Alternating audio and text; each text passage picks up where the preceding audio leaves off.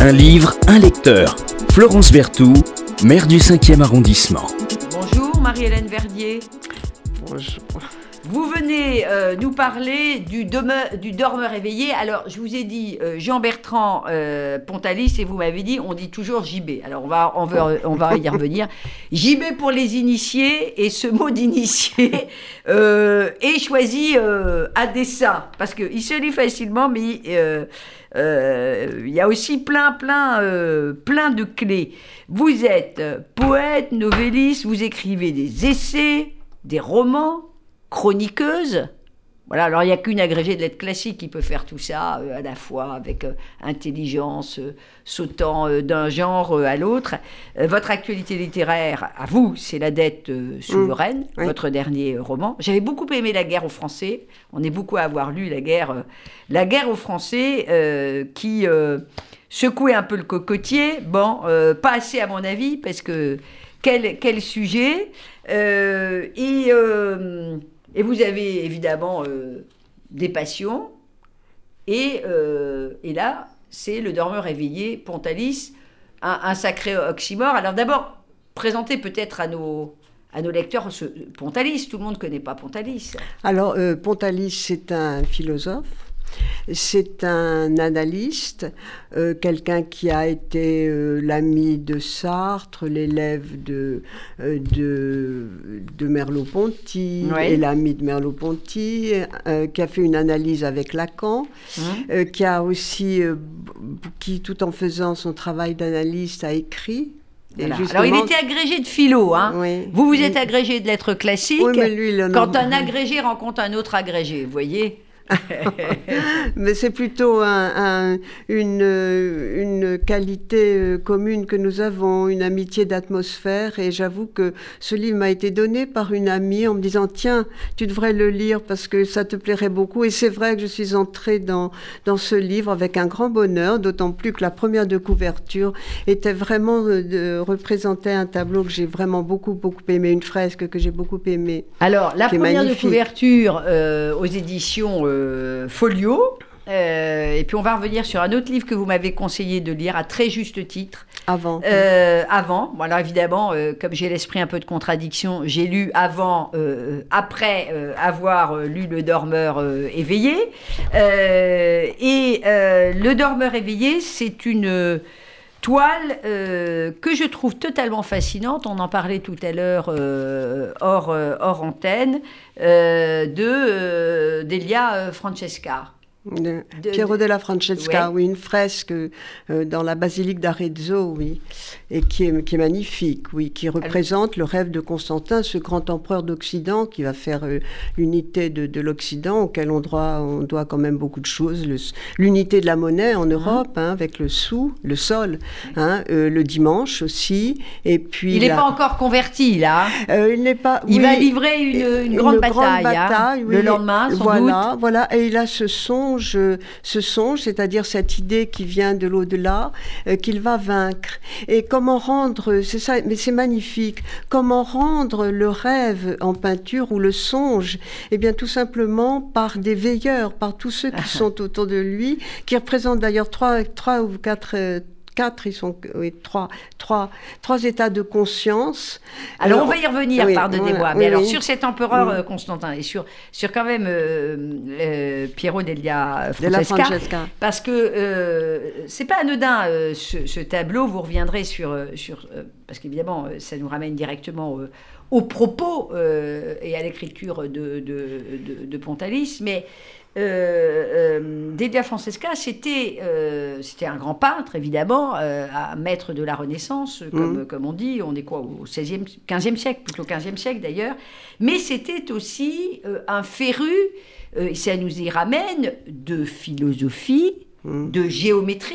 Parce que dans cette toile, euh, bah, un peu comme Urbino, euh, c'est un des maîtres euh, de, de- De la perspective, oui. bien sûr, euh, de théologie, mathématiques, et, et franchement, même euh, si euh, on- n'est pas un grand connaisseur des arts, quand on est devant cette toile-là, on est fasciné. Et il y a presque quelque chose de, de, dérangeant parce qu'on est à la fois dans la Renaissance et à la fois c'est plein de modernité. Oui. Hmm. Plein de modernité. Alors c'est un oxymore. Hmm. Le dormeur éveillé, comment on peut être dormeur éveillé, euh, chère Marie-Hélène Verdier? Nous sommes tous des dormeurs éveillés. Oh, vous le croyez? Oui, c'est-à-dire Tout le monde a cette capacité d'être dormeur euh, éveillé? Oui, c'est-à-dire d'être en état de veille, d'être en état de veille, de passer du sommeil au jour, au réveil.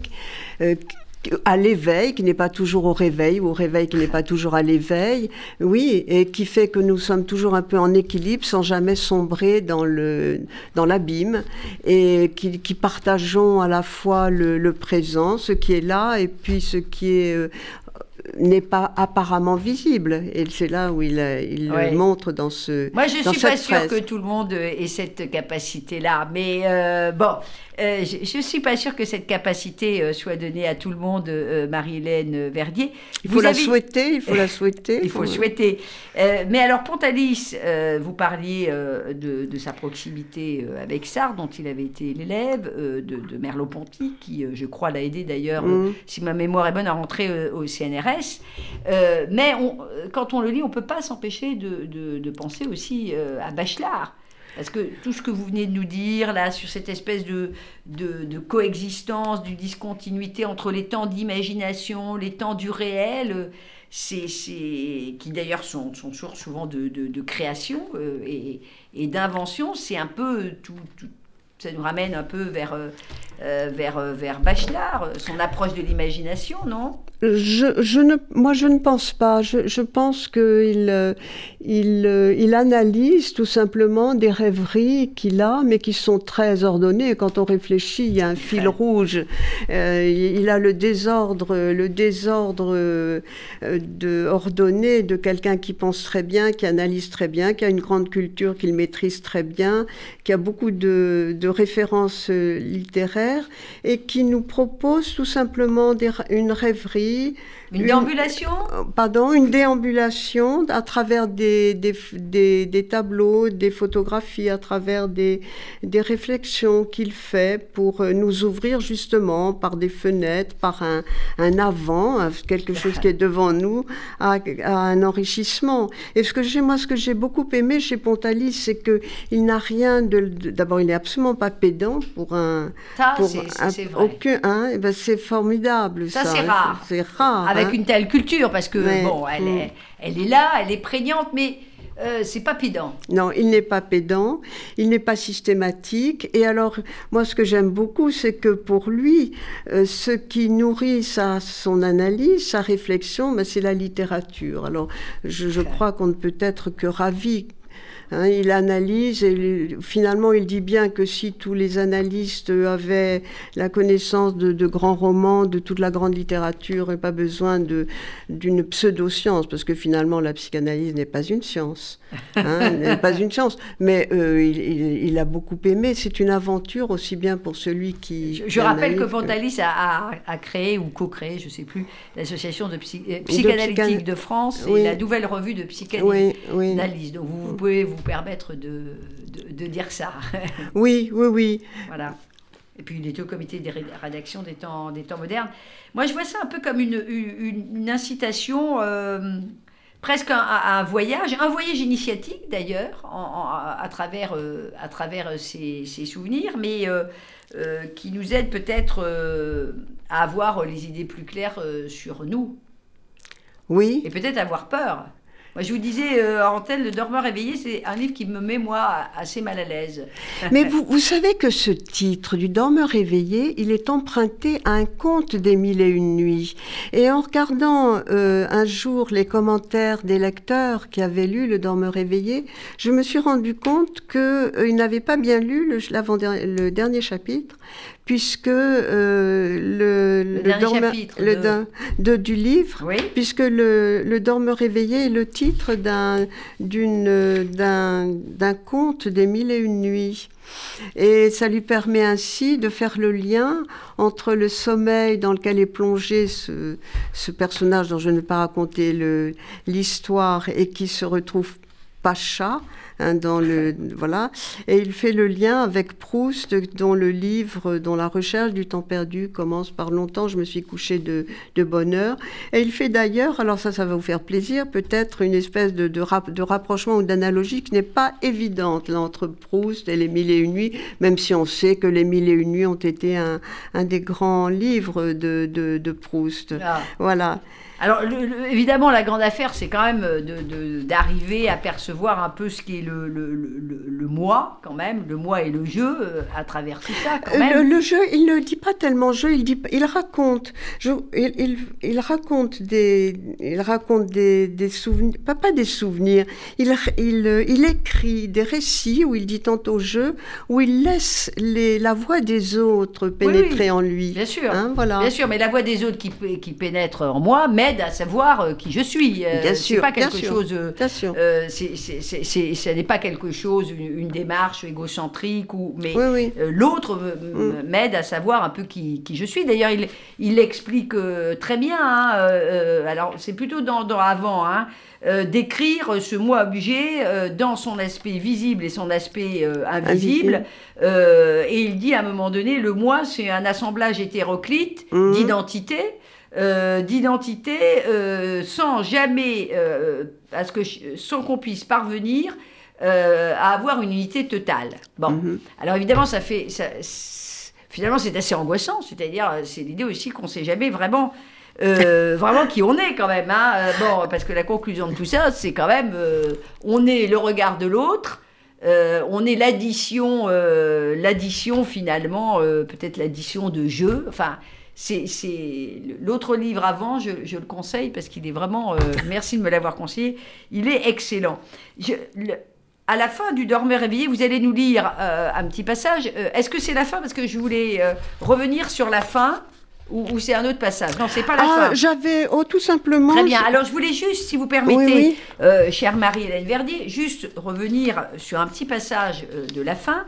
Euh, en butinant d'ailleurs, parce que euh, c'est d'ailleurs très pontaliste, ça, euh, on, fait un peu des sauts. Il dit Ce livre n'aura été qu'une navigation sans but et sans boussole, qu'une promenade rêveuse comme celle que suscite la vue d'un arbre, d'une fleur, d'un écureuil roux ou d'un lapin apeuré.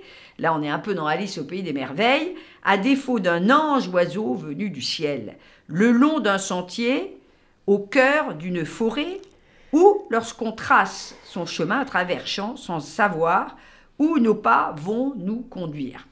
Et euh, bon, il continue et euh, il termine en disant des mots, des images, des traits, tout plutôt que le cri surgit de la détresse et de l'effroi, ce cri d'un enfant perdu que personne au monde n'entend, qui est un peu son cri à lui.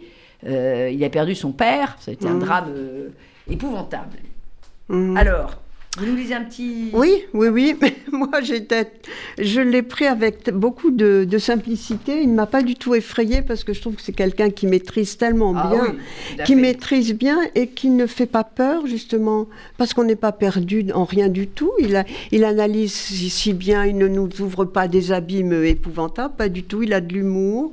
Il a d'abord de, de, de l'amitié et de la sympathie pour tous ceux qu'il rencontre tous ceux dont il raconte d'ailleurs la vie avec. Il y a de la bienveillance. Ah oui, il y a une grande bienveillance. Et voilà. Alors moi. Alors Marie-Hélène Vernier va nous va nous lire euh, un petit un, pour faire peur pour faire peur à nos spectateurs, enfin à ceux qui nous regardent, nos auditeurs, oui. Parce que moi j'ai pris les choses très très simplement. Il a une bibliothèque et je me suis retrouvée exactement dans la même situation que lui. Quand vous m'avez demandé quel livre, j'étais ravie et je me suis mise devant ma bibliothèque. Et je me suis dit, mais Bien sûr. quoi ça me fait penser Pontalis Pourquoi? Parce que devant ma bibliothèque, il y a exactement ce dont il parle dans, devant les livres, des images. Il met des tas de cartes postales devenues de ses amis, de, envoyées par ses amis, qui c'est pas qui empêchent, qui font un écran délicieux devant les livres. Et prenant le livre, on, regarde forcément le, la carte Alors postale. Alors on va butiner pendant quelques instants. Devant euh, le dormeur éveillé de, euh, de Pontalis. JB, comme dirait euh, Marie-Hélène. Oh, c'est pas moi, c'est que tout le monde le tout dit. le monde le dit. oui, JB, JB Pontalis. On vous écoute. Devant les livres des images, pourquoi cette habitude de placer sur les étagères où s'accumulent, où s'empilent les livres, des photographies, des cartes postales, des reproductions de tableaux? C'est pour moi plus qu'une habitude, une nécessité, comme, comme si je voulais qu'avant d'avoir accès aux pages imprimées, des images soient là, à portée de mon regard, comme si seule leur présence allait donner vie, un surplus de vie, à ce qui autrement risquait de n'être que discours, mots, lettres, peut-être même lettres mortes. Ainsi, alors que les livres sont classés selon un strict ordre alphabétique, se créent des voisinages intempestifs, voisinages voulus parfois. La photographie de Sartre, fumant sa gitane papier maïs, est placée à côté de celle de Flaubert, avec sa bouffarde et ses bacchantes de Gaulois. Celle de Sylvie Germain devant la Bible qui inspire ses personnages. Plus souvent, les voisinages sont arbitraires ou étranges. Merleau-Ponty en short et en chemise grande ouverte est à côté du portrait d'un Goethe plutôt compassé, prenant la pose du grand penseur. Une photographie du jeune Valérie, col dur et yeux clairs, au visage illuminé, se trouve tout près du cheval dévoré par un lion de Jéricho. Un dessin de Matisse, qui en quelques traits de crayon nous donne à voir la grâce d'une femme pensive, est accolé au portrait de quatre philosophes austères qui jettent un regard réprobateur sur une femme nue, alanguie, de Modigliani. Voilà. Quand je cherche un livre dans ma bibliothèque, je m'attarde d'abord un instant sur l'image qui le cache. Non, elle ne le dissimule pas. Elle me permet au contraire d'aller vers lui.